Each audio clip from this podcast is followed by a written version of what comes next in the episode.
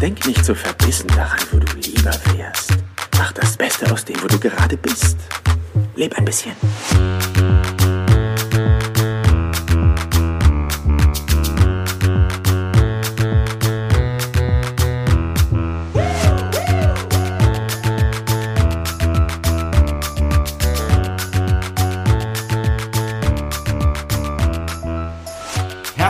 Willkommen hier im Business Perler Podcast. Mein Name ist Jan Zimmermann und ich freue mich, dass auch du zur 39. Folge wieder mit am heute am Ball bist. Warum das? Neben mir sitzt der Tim Siegemeier und ähm, Tim ist ein Arbeitskollege, Freund, Unternehmer, Gemeinschaftskumpel ähm, bei uns hier im Office in Münster und seine Geschichte ist, glaube ich, ja, sehr, sehr, ich sag mal spannend. Ja, ich habe schon etliche Mittagspausen mit ihm äh, verbringen dürfen und ähm, das war auch der Grund, warum ich gesagt habe, Mensch Tim, wie sieht's aus? Bock mal im Business Perler Podcast deine Geschichte zu erzählen. Tim ist 24 Jahre alt, ist Singerberater hier bei der Teges Aktiengesellschaft und ähm, ja, er ist in dem Fall, ich sag mal, vier Jahre hauptberuflich Fußball gespielt, die ganze Jugend im, im Bereich Fußball verbracht und da gehen wir heute mal gemeinsam rein. Erstmal Happy Welcome hier im Business Perler Podcast, lieber Tim. Ja, vielen Dank. Ich freue mich sehr, hier zu, dabei zu sein am schönen Ostermontag hier im Office und bin super, super gespannt und auch super nervös, was mich hier heute erwartet. Sehr schön. Ja, wir haben in Vorbereitung auf heute, ich habe den Tim gefragt, Mensch, soll ich dir die Fragen vorab zuschicken? Er so, nö, nö, lass mal einfach spontan machen und genau so soll es ja auch sein. Einfach mal machen, das ist das Motto im Business Pearler Podcast. Und ich würde tatsächlich, bevor wir ja auch mal so ein paar Fragen an Tim reingeben, erstmal in seine Geschichte reingehen. Und zwar ist es total spannend, weil wenn du dir überlegst, vielleicht selber auch mal Jugend, in der Jugend irgendwie Fußball gespielt. Ja, ich habe das ja auch mal erzählt. Ich war ja früher beim TUS Fehlen, ja, also Legende, ja, äh, 9000 äh, Mann Städtchen. Und Tim kommt aus Telchte. Und somit ist seine Karriere beim SG Telchte angefangen, mit stolzen vier Jahren.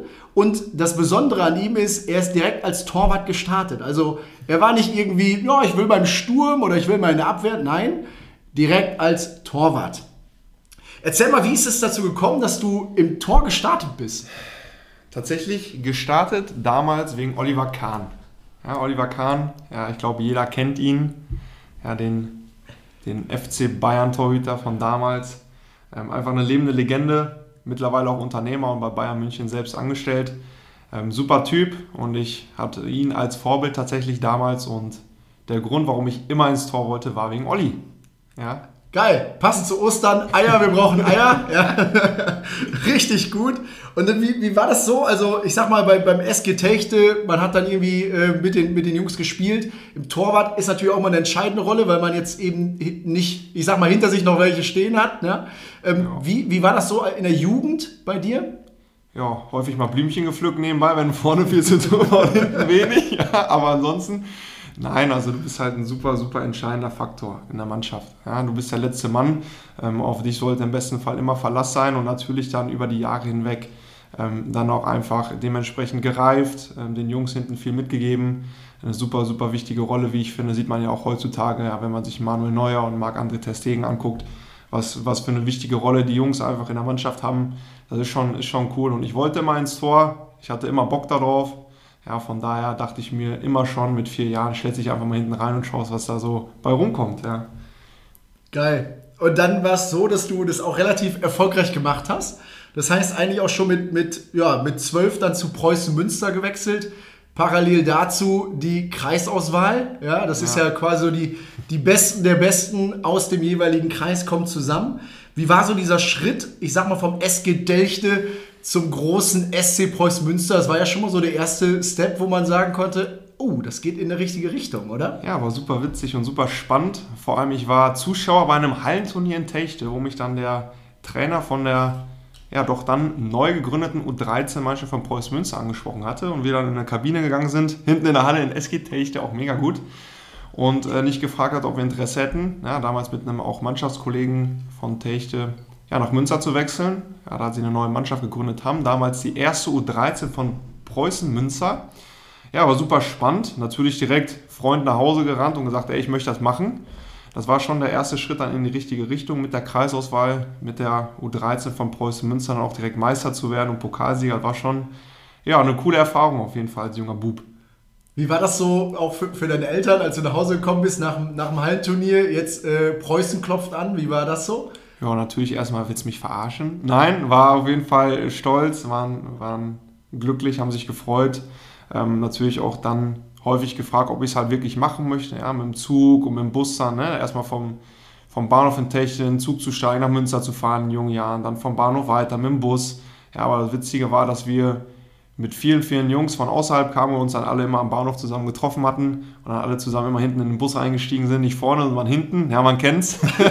die coolen sitzen hinten. Die coolen sitzen hinten, einfach hinten reingestürmt mit unseren Preußen-Taschen und dann zum Training gefahren sind. Das war schon, schon eine coole Zeit damals, ja.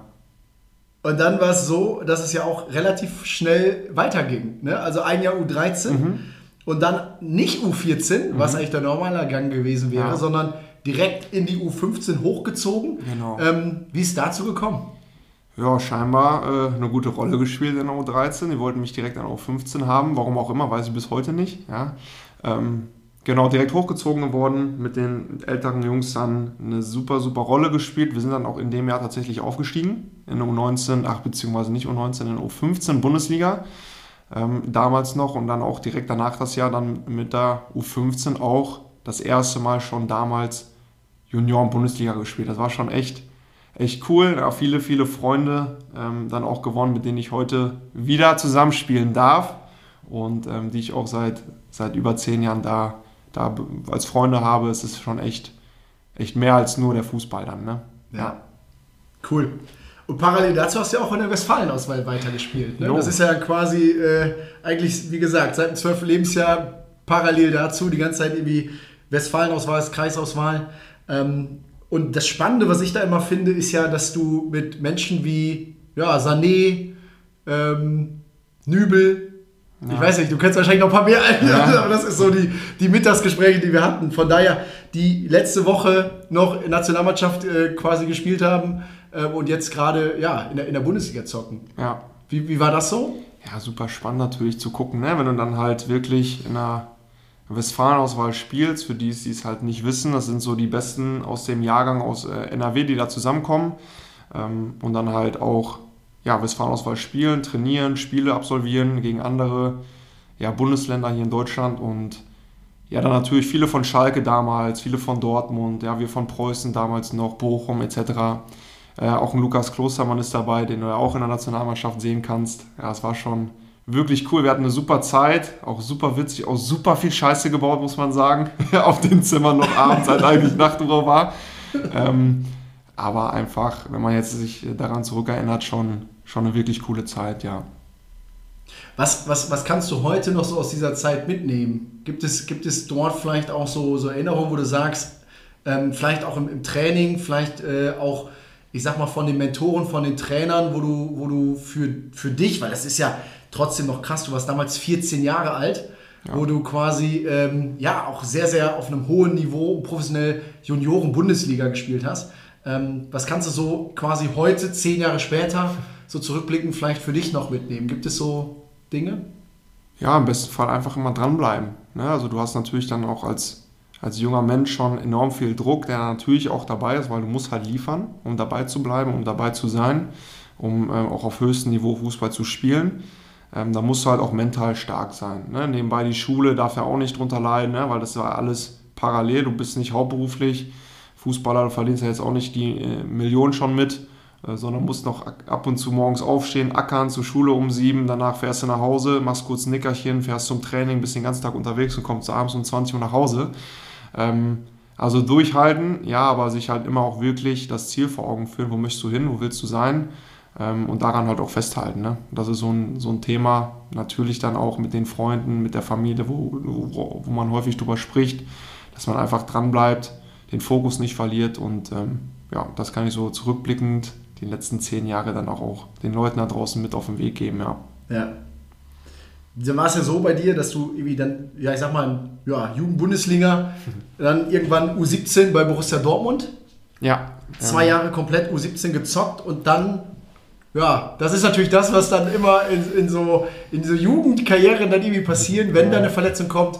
Wie war das? Ich weiß, äh, die Schulter-OP, zehn Monate raus. Ja. Das als Torwart war natürlich so ein Ding, wo du sagst, ei, ei, ei, oder? Ja, wenn du halt dann den Sprung wagst und von äh, Preußen zu Borussia Dortmund wechselst, ja, mittlerweile einer der größten Clubs auch hier in Deutschland und auch in Europa. Ähm, ja, dann zwei Jahre erfolgreich mit der U17 zusammen spielst, damals noch unter dem Trainer Hannes Wolf, der jetzt bei Leverkusen ist, unter dem Co-Trainer Edin Terzic, der jetzt Profitrainer von Borussia Dortmund sogar ist. Ja, das war meine U17-Trainer damals. Schon wirklich, wirklich spannend ähm, und auch echt geil, muss man sagen. Und wenn du dann herausgeworfen wirst mit der Schulter-OP damals, ich kann mich noch also daran erinnern, als wäre es gestern gewesen. Damals war ja noch das iPhone 5 ja, witzigerweise da. Ähm, ich konnte nicht den Knopf oben rechts drücken, weil ich dann oben in der Schulter Schmerzen hatte. Ich konnte keine Gläser mehr aus dem Schrank heben, weil Krass. ich so Schmerzen hatte. Und ähm, da war halt wirklich der Verdacht immer auf Bizepssehnen anderes, dass die Sehne gerissen wäre. Ich war häufig im MRT, war häufig bei Spezialisten, die konnten mir auch alle nicht weiterhelfen, bis ich dann schlussendlich in eine Privatklinik nach Bremen gefahren bin. Ähm, natürlich auch von Dortmund alles. Ne? Die Kontakte hast du dann halt nur über den Verein. Ähm, und der Doc mir dann sagte, ja, wir müssen einfach mal reingucken und schauen, was muss gemacht werden, weil ich kann auf den MRT-Bildern auch nichts finden. Ja, schlussendlich ähm, über 25 Knorpelrisse in der Schulter gehabt. Die Kapsel war schon ausgeleiert, damals mit 16. Ähm, 10 Monate raus gewesen natürlich. Ähm, Arm starr in der Schiene gehalten, vier Wochen. Das war schon echt brutal. Und da war ja noch, du kennst es auch, der Schritt, dass ich damals eigentlich ins Internat wollte nach Dortmund ähm, nach grandiosen drei Tagen dann wieder zurückgezogen bin nach Hause, weil es einfach nicht machbar war. Ja, die Jungs fahren jeden Tag zum Training und du bist in einer fremden Stadt, kennst wenig, außer die Jungs vom Fußball und dann jedes Mal wirklich da zuzugucken, wie die Jungs da beim Training sind, am Platz stehen und du halt wirklich zehn Monate gefühlt nichts machen kannst. Ähm, da war es dann doch zu hart, dann war halt im familiären Kreis, in, mit den Freunden, ähm, doch dann nie meine Heimat. Das war schon dann der Schritt, wo ich gesagt habe, ey, ich schaue zurück, ich gehe wieder ähm, mach entspannter und baue dann halt nach der Verletzung erstmal entspannt das Ganze wieder auf, die Schulter auf, vor allem als Torwart, du brauchst deine Schulter. Und dann erstmal, ich kann mich noch daran erinnern, im Fitnessraum oben über der Kabine erstmal auf eine Matte zu fallen. Ja, als wärst du ein kleines Kind, ja, der das erste Mal hin, sich hinschmeißt. Ja, das war schon, war schon krass, ja. Dieser Schritt von, von Preußen Münster zu Borussia Dortmund zu wechseln, wie, wie war das? Also quasi, klar, ich sag mal auch da, ein Talentscout wahrscheinlich unterwegs gewesen. Genau. Ja. Ähm, wie ist das zustande gekommen? Ja, über Westfalen war natürlich dann gesichtet worden. Ähm, auch über die Spiele in der U15 Bundesliga dann bei Preußen selbst. Da spielst du halt gegen Dortmund, Schalke, Bochum etc. Ähm, natürlich ein großer Schritt, neben der Schule zu sagen, ey, ich fahre dann nicht nur nach Münster den ganzen Tag, sondern ich fahre dann nach Dortmund. Und die erste Zeit war auch wirklich ähm, mit dem Zug, also von, von Techte mit dem Zug nach Münster. Dann hast du auch mal bei 5 Grad Kälte am Bahnhof ge gesessen und mal 20, 30 Minuten lang gewartet auf den Zug. Oder wenn dann mal die Deutsche Bahn sich wieder gedacht hat, wir kommen mal nicht, auch mal eine Stunde. ähm, und dann ging es halt weiter mit, mit, dem Zug nach Dortmund und dann wurde es halt abgeholt am Bahnhof mit Bullis. Ähm, ein großer Schritt natürlich in jungen Jahren. Ja, das machen auch wirklich die wenigsten, die dann einfach sich sagen, ey, ich mache das jetzt einfach. Aber in dem Moment habe ich mich getraut, habe es gemacht ähm, ja, auch super glücklich gewesen natürlich mit der Entscheidung, weil wer kann von sich behaupten in jungen Jahren, dass er bei einem der größten Clubs in ganz Deutschland spielt. Ähm, natürlich auch selber für sich stolz gewesen, die Entscheidung getroffen und dann halt mit allen Konsequenzen durchgezogen. Ne? Ja. ja. Papa ist ja auch leidenschaftlicher BVB-Fan, ja, also wahrscheinlich auch da nochmal so ein Step, wo man sagt, ja, krass, ja, Vater, ich habe jetzt das Wappen auf der Brust, also von daher äh, extrem cool. Nach der Schulter-OP ging es dann, ging's dann ja wieder weiter, also U19, zwei mhm. Jahre bei Borussia Dortmund, ähm, komplett wieder fit gewesen. Ähm, ja, auch da gut gespielt. Ja, es war halt eine, eine Entscheidungsfrage. Ne? Es war halt ähm, das erste U19-Jahr fast zwölf Monate raus, dann halt die letzten Spiele noch gemacht als Jungjahrgang U19 und dann halt die Frage gestellt, ähm, willst du bei Dortmund bleiben oder gehst du halt woanders hin? Weil Vertrag ist ausgelaufen. Man muss halt auch sagen, dass man halt ab dem ich bei Borussia Dortmund gespielt habe, auch wirklich schon Geld damit verdient habe. Ähm, relativ gutes, muss man auch sagen. Man kennt das ja mittlerweile, da fließt halt schon echt enorm Geld. Ähm, ja, da war halt die Frage, verlängerst du bei Dortmund oder gehst du sogar zurück zu Preußen Münster, weil die wollten mich auch damals haben für die U19. Ähm, ja, viele Diskussionen gehabt, ja, auch mit meinem Berater damals. Ich hatte halt auch einen Berater, der halt für mich mit dem Fußball alles geregelt hat, mit den Vereinen, vertragliche Themen und so, da muss ich mich halt um nichts kümmern. Ja. Schon gut.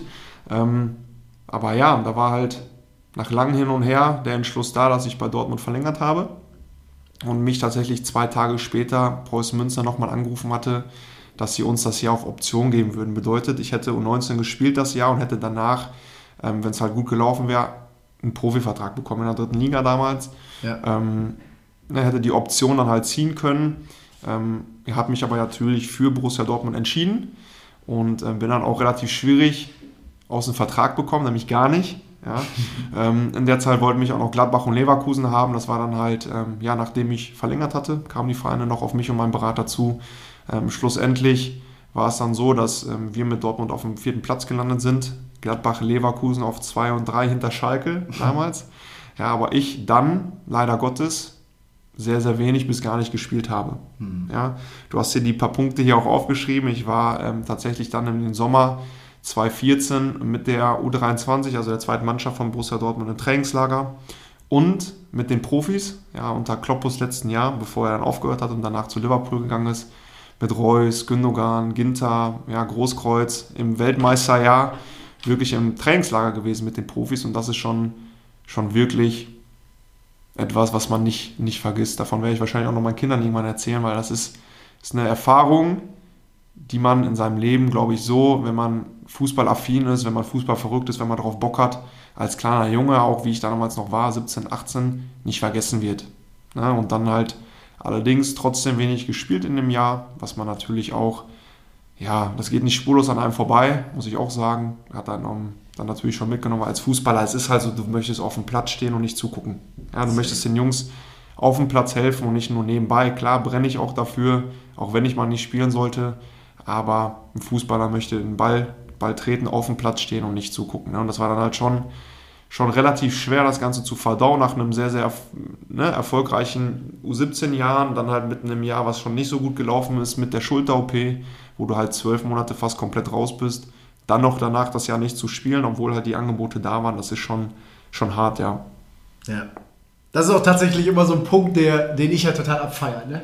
Also ich, ich bin ja wirklich ein Mensch, der ja, sich auch schnell begeistern lässt. Ich, ich liebe das, einfach auch so diesen, diesen Vibe, dieses Gefühl, äh, so mich da hineinversetzen zu können. Und es, es gibt ja ein Bild, das hast du mir auch mal gezeigt, wie du quasi auf der Bank im Trainingslager in der Türkei, du hast gerade schon gesagt, mit, mit den Profis von Borussia Dortmund äh, quasi dann das Trainingslager verbracht hast wo man dann irgendwie von links äh, Gündogan, ja, der da irgendwie äh, in sein Bart grinst, ja, irgendwie lässig Marco Reus mit Cap, dann kommt Mikitarian, der heute bei Manchester United spielt. Äh, dann kommt Tim Siegemeier. Ja? Und daneben sitzt Ginter, der jetzt Abwehr, Abwehrchef bei äh, München-Gladbach ist. Also durch die Bank irgendwie äh, Menschen, wo man natürlich sagt, ja krass, wenn du den Fernseher mittwochsabends anmachst, ja. dann spielen die Jungs äh, in der Champions League. Ähm, ganz grundsätzlich natürlich da auch spannend, du hast gerade gesagt, 2014 Weltmeister. Das heißt, Großkreuz äh, ist dann nachher auch noch mal zurückgekommen. Ja? Also ich sag mal, ja, Kevin Großkreuz hat jetzt nicht den großen Anteil wahrscheinlich gehabt, äh, äh dass wir Weltmeister geworden sind. Aber ähm, trotzdem, ich als leidenschaftlicher 1. FC Köln-Fan ja, und Sympathisant von Großkreuz ist natürlich auch nochmal spannend, wenn man sich da so hineinbegibt. Ne? Ja. Ähm, Gab es vielleicht dort auch Gespräche, wo du das weiß man damals natürlich schon, die Jungs, klar, das sind die Profis von, von dem Verein, wo man selber spielt. Aber grundsätzlich gab es Gespräche, gab es dort vielleicht auch einen Austausch untereinander, wo man wirklich gemerkt hat, ist es ein Team, äh, tauscht man sich äh, gegenseitig, gibt man sich Tipps, du weißt, was ich meine. Ja? ja also dieses ja. grundsätzliche Verständnis von, ist es eher so ein Konkurrenzdenken, weil ich glaube, das ist in der Jugend natürlich immer sehr, sehr spannend. Ne? Also ja, da geht es ja viel ums Messen und äh, es gibt ja da weißt du besser als ich, aber ich glaube, 4000 Menschen in Deutschland, die damit wirklich aktiv Geld verdienen, ja, hauptberuflich, hauptberuflich. Fußball spielen, ähm, wo man dann grundsätzlich erstmal sagen muss, wenn man dann da oben ist, wie, wie sind die Jungs so? Also man muss tatsächlich wirklich sagen, unter Kloppo war es ja perfekt. Ja, Borussia Dortmund unter Jürgen Klopp, das ist, hat einfach gepasst, ja, wie die Faust aufs Auge. Ähm, aber natürlich auch viele Gespräche mit, mit den Jungs selber gehabt, mit dem Torwarttrainer damals noch Teddy de Beer, Ja, der wurde ja jetzt auch vor, ich glaube, zwei oder drei Jahren abgelöst von damals U23-Torwarttrainer, der auch mit seiner Frau das Vereins, ach, das Vereinsheim nicht, das Jugendheim führt, ähm, direkt am Platz. Ähm, aber damals wirklich, ne, wie man auch Marcel Schmelzer kennt, und Sebastian Kehl damals selber noch aktiv gespielt. Das sind halt so die Ureingesessenen, auch wie Nuri Schein, die dann halt die Jungen dann damit an die Hand genommen haben. In vielen Gesprächen auch den Jungs geholfen haben, ähm, vorangebracht haben, Tipps gegeben haben. Ja, ne, auch Mitchell Langerack damals noch als Nummer 2 hinter Weidenfeller auch die Tipps und Tricks mitgegeben hat, wie man da was verbessern kann. Ähm, der Austausch war immer da, war immer auch auf Augenhöhe, was ich persönlich echt schätze, finde ich mega cool, dass auch wirklich Leute, die damit halt Millionen Euros verdienen, dann halt auch so auf Augenhöhe sind und den Jungen da wirklich was zeigen, mit an die Hand nehmen. Ne? Ja. Schon echt top, echt gut. Dann war ja irgendwie so die Zeit bei Borussia Dortmund auf jeden Fall, wo du gesagt hast, boah, irgendwie, mhm. ich komme hier nicht, nicht weiter, ich muss irgendwie nochmal so den nächsten Step gehen. Ähm, was ist dann passiert? Ja, Saison ist, äh, ja, wie ich gerade schon gesagt habe, relativ in Ordnung gelaufen für die Mannschaft. Vierter Platz, für mich selber jetzt nicht ganz so geil, ähm, weil ich halt relativ wenig gespielt habe. Ich durfte halt ab und zu mal einen Pokal ran und äh, in der Youth League, ja, das ist ja so die Champions League damals für die Jugend gewesen. Oder ich glaube, die gibt es sogar tatsächlich immer noch. Ja. ja. Ähm, aber dann stand ich halt vor der Entscheidung, was machst du jetzt? Und ähm, soweit ich mich erinnern kann, wollte Dortmund mich auch noch haben für die U23 damals. Ähm, ich habe mir mal die Frage gestellt, ey, ganz ehrlich, hast du darauf Bock? Nochmal, irgendwie so auf so ein Hin und Her. Und habe mir dann halt die Frage gestellt, wo möchtest du halt hin? Und dann natürlich als Fußballer, für die, die es nicht wissen, wenn man halt wenig spielt, hast du halt auch wenig Optionen. Hm. Ja? Ähm, vor allem im Jugendbereich. Und dann bin ich damals über ein Probetraining in Berlin beim BFC Dynamo, ja, mit 18 Jahren, mit Sack und Pack, Auto voll gemacht und dann einfach mal 550 Kilometer von der Heimat nach Berlin gedüst ähm, und habe dann da einen Vertrag unterschrieben, damals in Berlin, ja. Das und da war es ja wirklich so, dass du dann auch ähm, ja, hauptberuflich damit Geld verdient hast. Du warst hauptberuflich in Berlin Fußballer. Ja, drei Jahre in Berlin, danach noch ein Jahr hier in Wienbrück ähm, an der A2 direkt, aber mit 18 mit Sack und Pack nach Berlin und hauptberuflich tatsächlich äh, durfte ich mich hauptberuflich Fußballer nennen. Ja. wie, wie, alt warst du da? Äh, 18. 18 Jahre alt. Ja. Wenn du so zurückblickst, ich sag mal, ist jetzt sechs Jahre her, ja. so mit, mit, mit 18, ja, und das ist ja auch das, ähm, das finde ich ja selber total spannend, ja, wenn man jetzt so zurückblickt, ich sag mal, klar, das, das Leben ja, ist immer in Zyklen, das, ist, das geht hoch, das geht mal runter, das macht aber diese Emotionen ja auch aus. Ganz grundsätzlich, wie, wie war das für dich? Ich sag mal auch da, ähm, was hat die Familie gesagt, was haben Freunde gesagt, weil mhm. du sagtest gerade schon 550 Kilometer, zack, ab einmal in die größte Stadt Deutschlands, in eine Weltstadt. Ähm, ich sag mal so, ja, da gibt es auch die eine oder andere Dokumentation äh, darüber, dass man sich in dieser Stadt vielleicht auch mal verlieren kann. Ja? so vor allem mit 18. Ähm, ich bin ja leidenschaftlicher und da kommen wir nachher auch nochmal drauf. Ja? Wir teilen ja auch da ein Stück weit so ähnlichen Musikgeschmack. Und äh, Materia hat ja das Gleiche gemacht. Ja? Mit 18 äh, ist er nicht nach Berlin, sondern nach Manhattan. ja, also nach New York äh, in die USA. Aber grundsätzlich ist es ja immer auch ein, ein, ein Step, ähm, der, der dazu führt, dass man, ich sag mal, Heimatfreunde irgendwie zurücklässt. Mhm. Ähm, und das mit 18. Wie, wie bist du damit umgegangen? Ja, ich wusste natürlich in erster Linie, wofür mache ich das? Ja, das ist auch ein ganz, ganz wichtiger Punkt.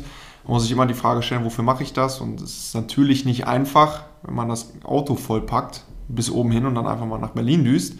Aber mein Ziel vor Augen gehabt, immer gewusst, ähm, was steckt dahinter, dass die Leute auch hinter mir stehen und dann einfach gemacht. Ja. Einfach mal machen. Einfach mal machen. Geil. Und dann ab nach Berlin, schön in der, in der Großstadt, ja, da bist du halt einer von vielen. Bist sonst einer, der ist nur eher in Münster unterwegs, Techte mit 20.000 Einwohnern. Dann bist du auf einmal in einer Metropole und kannst dich ja wirklich, wie du gerade sagtest, darin verirren. Aber was halt auch ein Hauptgrund war, warum du dich halt schnell eingelebt hast, waren die anderen Jungs. Wir haben tatsächlich in zwei Häusern gewohnt, die nebeneinander waren, wo nur Leute aus unserer Mannschaft drin gewohnt haben. Also wirklich ein Fußballerhaus tatsächlich, ne? in der WG dann auch damals mit einem Mannschaftskollegen und dann war es natürlich auch einfacher, sich dann einzuleben. Warst tagtäglich mit den Jungs auf dem Platz, danach zu Hause, bist in die Stadt gefahren, hast was getrunken, hast was gegessen. Ähm, das hat das Ganze dann viel, viel einfacher gemacht. Aber Was ich auch ähm, zurückblickend sagen muss, ist es, dass es schwer war, wenn die ganzen anderen Jungs natürlich mal hier waren, Urlaub bzw. Freizeit hatten, ne, am Wochenende feiern gegangen sind und du eigentlich seitdem du zwölf bist, auf alles verzichtet hast, was Party, Spaß, Urlaub und so angeht. Ähm, ja, kam da natürlich auch schon mal so Gedanken auf wie, ey, wie viel Bock hätte ich jetzt einfach mal mit den Jungs in Urlaub zu fahren. Aber ging halt nicht. Ne? Ähm, das kann man zurückblicken natürlich auch sagen, dass da die ein oder anderen Tage, wo die Jungs dann halt auch hier in der Heimat Geburtstag gefeiert haben, wo du natürlich nicht am Start sein kannst, weil es einfach nicht zeitlich ging, ähm, schwer waren. Aber die haben wir trotzdem gemeistert, weil man wusste, wofür man es macht. Ne? Wie war das so? Ähm, ich sag mal, Berufsfußballer, ja? Ist ja natürlich auch von, von der Anerkennung. Wie war das, wenn du so zurückblickst? Ich sag mal, klar, Berlin, große Stadt. Ähm, so die Standardfrage, die immer kommt, Mensch, was, was, was machst du, was machst du beruflich oder sowas? Ja, wenn du dann gesagt hast, ich bin Fußballer, wie war so die, die Reaktion im Allgemeinen? Ja, natürlich, äh, wie bist Fußballer? Ja, ich spiele Fußball. naja, nebenbei. Ja, nee, nur. ja, ist schon, schon witzig, ne? weil die wenigsten können das natürlich begreifen, dass man wirklich damit hauptberuflich Geld verdient. Ja, man kann natürlich auch in der Regionalliga damit schon sehr, sehr gutes Geld verdienen. Ähm, sollte sich natürlich auch immer umgucken. Ja, habe ich damals ja dann auch ähm, glücklicherweise früh genug gemacht, ja, weil ich habe auch ein Fachabi gemacht in Wirtschaft und Verwaltung ähm, weil es meinem Berater damals und meinen Eltern sehr, sehr wichtig war, parallel zum ja, Fußball halt bei Dortmund damals noch, wenigstens eine Ausbildung oder ein Abitur zu machen, damit du halt irgendwann mal auch sagen kannst, ey, ich habe was anderes, worauf ich mich verlassen kann. Ähm, ja, natürlich ist es schon geil, muss man auch sagen, wenn man sagen kann, ey, ich verdiene damit hauptberuflich Geld. Ne? Was machst du? Ja, ich bin hauptberuflich Fußballer. Ähm, ist es schon auch für eine Anerkennung, ist schon vor allem für einen jungen, jungen Mann ist das schon echt, echt mega cool, ne? Mega gutes Gefühl, muss man schon sagen. Ja. In Berlin war es ja dann auch so, dass du parallel dazu dann deine IHK-Ausbildung gemacht hast. Ja. ja. Es war ja dann wirklich äh, auch in der Zeit, dass du ja eben in Berlin Tekes kennengelernt hast, da genau. auch dann Fuß gefasst hast, mit, mit André einen Mentor ja. gefunden hast, äh, der dich da äh, an die Seite genommen hat und gesagt hat, komm, ich, ich nehme dich unter meine Fittiche, ich will dich im gesamten Bereich äh, Finanzen weiter und ähm, natürlich auch unternehmerisch. Ähm, das heißt ja auch da wieder dieser Step, diese Selbstständigkeit, mhm. dann äh, parallel zum Fußball sich aufzubauen und dann einfach auch zu wissen, cool, also ich habe die Möglichkeit in einem der ja, größten Wachstumsmärkte, die es ähm, im 21. Jahrhundert gibt, ja. nochmal irgendwie zu gucken, okay, wenn das mit Fußball vielleicht nachher nicht so ist, wie man sich das dann vorstellt, ähm, eben trotzdem noch was an die, an die Seite zu haben, ne? beziehungsweise sich da irgendwie weitergebildet zu haben. Ja, absolut. Ähm, natürlich denkt man nicht daran, als hauptberuflicher Fußballer sich irgendwie nebenbei weiterzubilden, ne? aber man geht ja davon aus, man schafft es doch nochmal irgendwann, ähm, Profi zu werden, also wirklich Profi, erste, zweite, dritte Liga. Ähm, aber irgendwann habe ich mir halt die Frage gestellt, nach einem halben Jahr Alltag, 9 Uhr Training, ja, und dann vielleicht ab und zu mal zweimal am Tag, hast aber ab 17 Uhr spätestens, wenn du zweimal Training hast, ansonsten eher ab 12 Uhr den ganzen Tag frei. Was willst du denn mit der ganzen Freizeit machen? Ja, muss FIFA ist irgendwann vorbei. Ne? FIFA ist irgendwann vorbei. Den ganzen Tag pennen ist auch irgendwann vorbei, war auch kein Spaß. Muss halt irgendwas machen. Und dann äh, wirklich glücklicherweise auch damals über einen Mannschaftskollegen an die Tickets gekommen. Ähm, erst natürlich auch die Dienstleistung für mich ja, schätzen gelernt, ja, weil es ein wichtiges, wichtiges Thema ist und dann halt wirklich ein halbes Jahr später dann auch aktiv auf die Jungs zugegangen, nachdem sie natürlich schon vorher mit mal darüber sprechen wollten, ja, und ich äh, dankend abgelehnt habe, doch mal gefragt habe, ja, was ist denn da so möglich? Ähm, ja, und dann halt auch da so, glücklicherweise natürlich, muss man auch heute sagen, reingerutscht, ja. Ja, parallel dazu, und das ist ja eigentlich auch so, so, so spannend, ne? wenn man sich dann damit beschäftigt, freie Zeitanteilung und sowas. Ja. Natürlich auch da wieder alles im Selbststudium, alles eigenverantwortlich. Wie, ich sag mal, die Parallele zum Fußball ist natürlich groß, weil du brauchst viel Eigenmotivation, du musst mutig sein, ja. weil da ist natürlich jetzt nicht diese, diese Anerkennung in dem Moment, dass man eben sagt, cool, du bist Berufsfußballer, erzähl mal, was, was hast du so gemacht? Und ach so, du warst mit, mit Kehl und Gündogan, ach cool, ja, sondern jetzt irgendwie Thema Finanzen ähm, wo man dann irgendwie reingeht und sagt, ach du Scheiße. Ja, also grundsätzlich irgendwo von der, von der Haltung, gerade in Deutschland, ist natürlich immer total spannend. Das Schöne ist, wir sind ja dabei, das zu prägen und das ein Absolut, Stück weit zu ja. revolutionieren. Trotzdem, und das, das finde ich dann immer spannend, ist natürlich auch da, ähm, was haben, was haben äh, Freunde, was haben Familie gesagt? Weil es ist ja, also jetzt ist er schon Fußballer, der macht also schon, schon Dinge, die jetzt nicht jeder macht. Dann das Thema Selbstständigkeit, dann mhm. das Thema Finanzen. Ähm, kam da vielleicht manchmal auch so die Frage auf, ey Mensch, mach doch mal was Normales, was ist mit Doppelaushälfte, Golden Retriever, zwei Kinder, Tim? Ja, hast du keinen Bock oder was?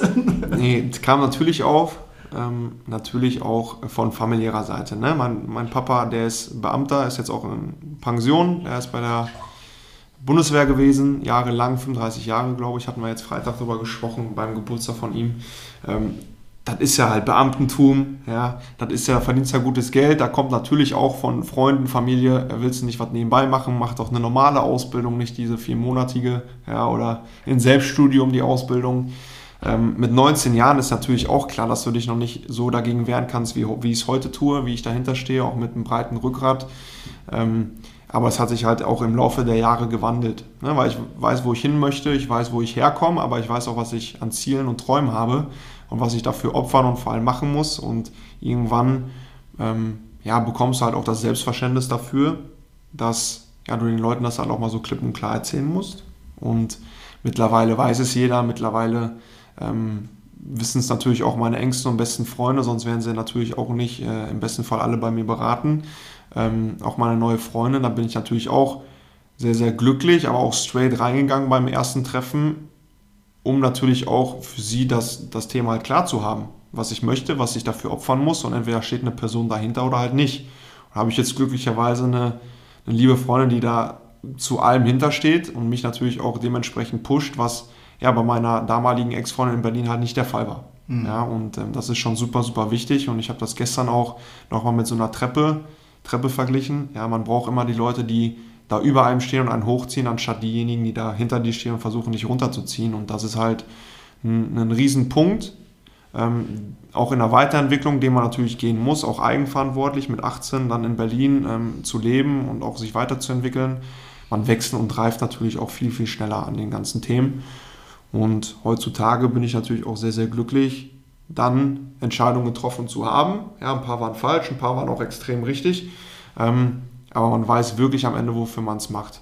Ja, und das muss man auch, finde ich, und auch Tipp an die Leute da draußen, mal klar kommunizieren und auch wirklich konsequent durchziehen. Ja, und auch mit allem, was dazugehört.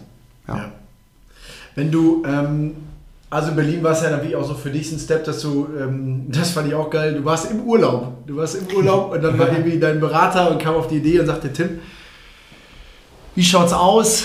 Berlin, es gibt ein Angebot mhm. von, vom SC Wiedenbrück.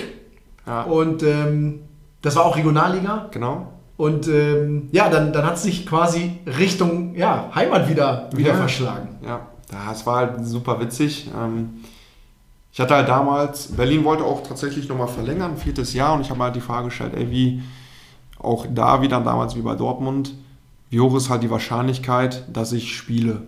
Und ähm, nach vielen, vielen Versprechungen, die halt gemacht wurden und leider nicht eingehalten worden sind, ähm, hatte ich glücklicherweise auch ein Angebot wieder aus der Heimat, 45 Minuten von hier entfernt, ja, Wienbrück an der A2, dann auch wirklich wieder zu Hause zu sein, bei meinen Jungs zu sein, bei der Familie zu sein. Und habe auch damals immer gesagt, wenn was aus der Heimat kommt, gehe ich zurück. Mhm. Dann nochmal wirklich einmal den gesamten Mut zusammengefasst, nochmal alles zusammengeschraubt ähm, und dann wirklich gesagt, ich ziehe das jetzt nochmal durch. Im Urlaub dann gesagt, okay, wir machen das. Jeden Tag im Urlaub um 7 Uhr aufgestanden, aufs Laufband gegangen, Fitnessübungen gemacht, weil ich mir gesagt habe, jetzt noch einmal. Ähm, ja, bin dann zu Wienbrück gegangen, leider in dem Jahr auch abgestiegen mit den Jungs ähm, aus der Regionalliga, damals in die Oberliga. Und dann stand ich wieder vor einer Entscheidung, was machst du jetzt? Und ähm, die Entscheidung habe ich dann natürlich auch getroffen, ja. Und jetzt spielst du im Kinderhaus. Jetzt spiele ich bei Westfalia Kinderhaus in Münster, ja. Ja. Ja, ja die Entscheidung war halt die, ähm, du fragst dich halt, wenn du halt auch in dem Jahr dann leider wenig gespielt hast, ähm, ob die irgendwann der Aufwand für das Geld hat, das halt auch wert ist. Ja. ja oder du, du fragst dich halt, wo möchtest du hin? Und vor allem, ähm, womit schaffst du es halt eher deine Ziele zu erreichen. Und da habe ich halt ja, mir gesagt, dass mir das Geld beim Fußball nie wichtig war, sondern halt wirklich auf dem Platz zu stehen. Und dann glücklicherweise auch mit, mit vielen Jungs gesprochen, die ich halt auch noch von damals aus der U13 von Preußen Münster kenne, mit denen ich jetzt wieder zusammenspielen durfte und darf, ähm, die dann auch zu, zu Kinderhaus gegangen sind in dem Jahr und ich halt einfach gesagt habe, ey, ganz ehrlich, ich möchte spielen, ich möchte den Jungs auf dem Platz helfen, unabhängig von wie viel Geld fließt dabei. Ähm, ja, habe dann die Entscheidung getroffen, um natürlich auch mehr Zeit für meine Selbstständigkeit bei der Tekes zu haben. Ähm, weil wenn man von 15 bis 20 unterwegs ist, jeden Tag fürs Training oder fürs Spiel, dann bleibt halt relativ wenig Zeit für seine Selbstständigkeit. Und habe dann natürlich den Schritt gewagt, wieder einmal mich getraut und gesagt, nee, ich gehe jetzt mal drei Ligen zurück, um dann natürlich mit den Jungs direkt aufzusteigen, aber auch einfach viel mehr Zeit zu haben für mich und ähm, für meine Ziele, die ich dann natürlich auch hier auch für mich habe, ja. ja. Du hast gerade schon gesagt, mit, mit Kinderhaus direkt im, im ersten Jahr der äh, Aufstieg, war das im ersten Jahr? Ja, ja. ersten Direkt Jahr. zack in die, in die Westfalenliga. Jetzt, jetzt spielt jetzt in der Westfalenliga und ähm, das finde ich wirklich geil. Ja, das, äh, in, in, 2020, also Tinkes ist nicht nur in 2020 der Top-Arbeitgeber in Deutschland laut Focus Business, sondern auch bester Torwart in der Westfalenliga 2020, Tim Siegemeier. Also auch da, ähm, ich glaube, es stand in der, in der Westfälischen Nachrichten äh, einen großen Artikel darüber, ähm, ja. wo auch die, die, ja, die natürlich und da schließt sich auch wieder der Kreis mit den, mit den Jungs, mit der gemeinsamen Energie von früher, dann natürlich nochmal noch mal richtig äh, Musik drin ist. Und äh, ihr habt ja die Chance dann auch jetzt in der Westfalenliga immer unter den Top 5 da irgendwo mitzuspielen. Ja. Und natürlich, wenn man der beste Torhüter in der Westfalenliga ist, dann ist natürlich grundsätzlich auch da die Frage, gab es denn auch da nochmal noch mal Angebote, vielleicht auch von, von höheren Vereinen, die gesagt haben, Mensch, der Junge ist 24, gibt es da vielleicht nochmal irgendwie die eine oder andere Option, wo du sagst, oh, ja, die kam jetzt tatsächlich. Ähm, okay. Zur neuen Saison. Klar, durch Corona ist das Ganze wirklich, wirklich schwierig mit dem Fußball. Ja, ich habe gestern noch darüber nachgedacht, dass wir seit Ende Oktober nicht einmal mehr auf dem Platz standen mit den Jungs. Und das ist natürlich auch schon sehr, sehr hart, muss man auch sagen. Ähm, natürlich freue ich mich auch extrem dann ähm, so ausgezeichnet zu werden. Dann weiß man auch, dass deine Leistung dann wirklich wertgeschätzt wird, ja, von den ganzen Journalisten, von den ganzen anderen Vereinen. Ähm, dass man sich dann halt auch wirklich mal sagen kann, ey, ich kann es ja doch. Ja? Und dann natürlich auch in dem Zuge ein Angebot aus der Oberliga bekommen, jetzt zum Sommer hin ähm, für die neue Saison. Ähm, auch super lukrativ, muss man auch echt sagen. Ich habe mich auch super gefreut, hätte auch ehrlich gesagt gar nicht damit gerechnet. Ja? Ähm, habe aber auch nach langem Überlegen dankend abgelehnt. Warum? Weil ich mir auch wieder die Frage gestellt habe, ist es mir das wert? Mhm. Ne, weil dann ist natürlich auch ein Zeitfaktor, weil ähm, ich war jetzt Viertelstunde zum Training, super entspannt und äh, dann würde ich halt eine Stunde eher los müssen, eine Stunde eine Fahrt, dann eine Stunde zurück, ist halt wieder mehr Zeit. Und das wäre dann halt auch unauthentisch, ähm, mir und meinem Team gegenüber zu sagen, nee, ich mache das jetzt, mhm. habe aber wieder weniger Zeit für mich und meine Selbstständigkeit. Ähm, habe dann natürlich auch glücklicherweise ein Kinderhaus verlängert. Die waren auch alle ja, super fröhlich darüber und super glücklich, dass ich äh, doch nochmal verlängert habe, jetzt dann das dritte Jahr. Ähm, weil man muss natürlich auch sagen, dass man in den jungen Jahren in der Liga natürlich wenig Torhüter hat, die mit der Qualität da rumlaufen und die dann natürlich auch gesagt haben, die Priorität ist halt ähm, bei den Top 7, Top 8, mit denen wir halt auch letztes Jahr schon aufgestiegen sind, die jetzt auch der maßgebliche Pfeiler war, dadurch, dass wir da stehen, wo wir stehen. Ähm, Nee, habe ich halt auch gesagt, nee, ich fühle mich pudelwohl, ich bin super glücklich bei dem Verein, mit der Mannschaft zusammen, habe mehr als nur Freunde da gewonnen ähm, und dann natürlich auch gesagt, ey, ich verlängere natürlich. Ja. ja. Geil. Ja, so schließt sich dann wieder der Kreis. ne? Wenn man hingeht und sagt, mit den Jungs in Nummer 13 bei Preußen Münster gespielt.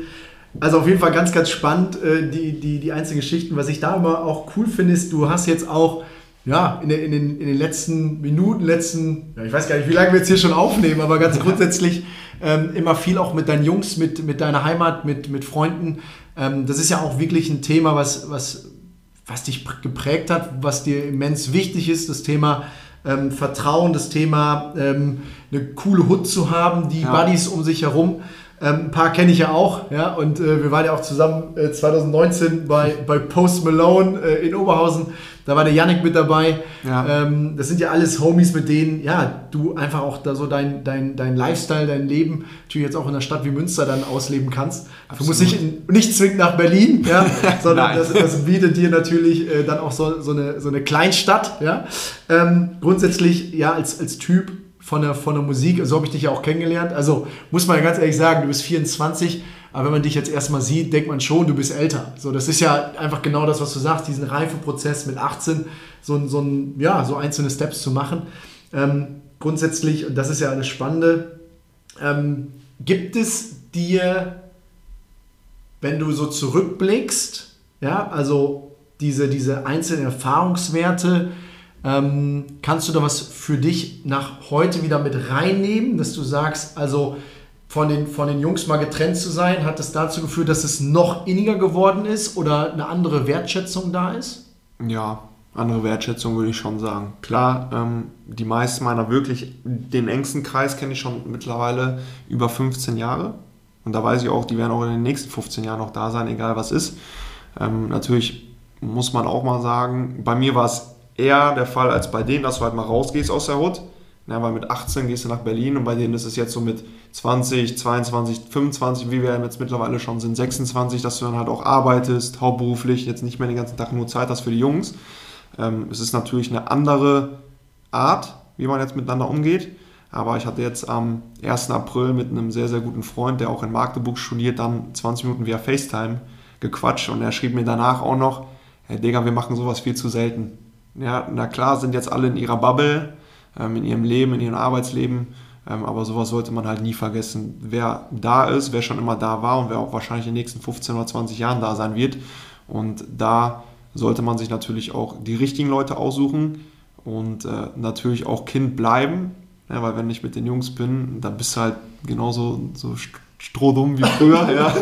was genau die, die Faxen wie auch damals.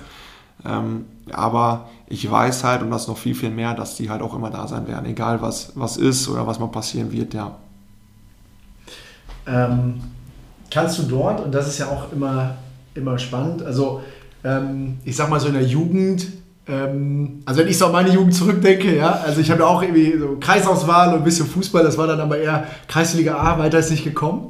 so, dann war das natürlich auch so ein, so ein Step, wo man sagt, äh, klar, äh, die Bauernpartys mitgenommen, äh, grundsätzlich feiern, klar. Ähm, wie war das so für dich? Weil ich sag mal, in der ganzen Jugendphase, da war wahrscheinlich so irgendwie Alkohol, Feiern, äh, so diese, ich sag mal, diese Jugendlichkeit ähm, hat ja. da ja gar nicht so bei dir stattgefunden, oder? Nee, die war raus, eigentlich. Ähm, vor allem in der kompletten Zeit eigentlich, als ich bei Borussia Dortmund gespielt habe, nicht einmal Alkohol getrunken, wirklich komplett fokussiert auf den Fußball. Habe das dann natürlich in Berlin so ein bisschen nachgeholt.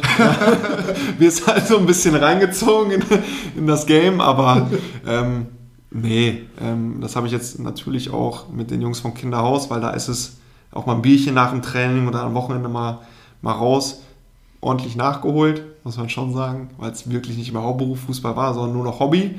Ähm, habe ich ordentlich nachgeholt, aber man muss natürlich auch sagen, dass es damals wie ich auch schon vorhin gesagt hatte, wenn die Jungs dann mal wirklich unterwegs waren im Urlaub oder Party oder du halt immer zurückstecken musstest, weil du sonntags um 11 Uhr ein Spiel hattest, schon schwer auch, ne? Mhm. Ja. Mhm.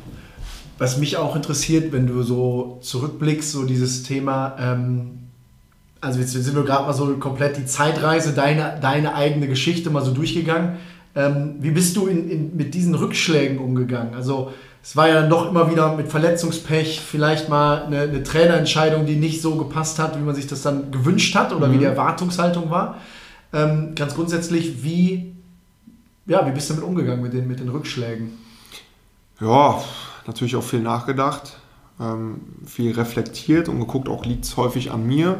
Man muss auch mal ehrlich zu sich selber sein, dass ich halt wahrscheinlich auch mal hätte noch mehr machen können äh, im Nachhinein, ähm, dass ich dann auch wahrscheinlich, und das weiß ich, irgendwann gesagt habe, ey, ganz ehrlich, warum soll ich jetzt zum Training kommen und noch mehr Gas geben, weil ich habe es schon vorher versucht und es hat trotzdem nichts gebracht und dann spule ich jetzt einfach nur mal ab. Mhm. Ja, dann fährst du zum Training und spulst halt einfach mal ab deine Leistung, weil es bringt ja eh nichts.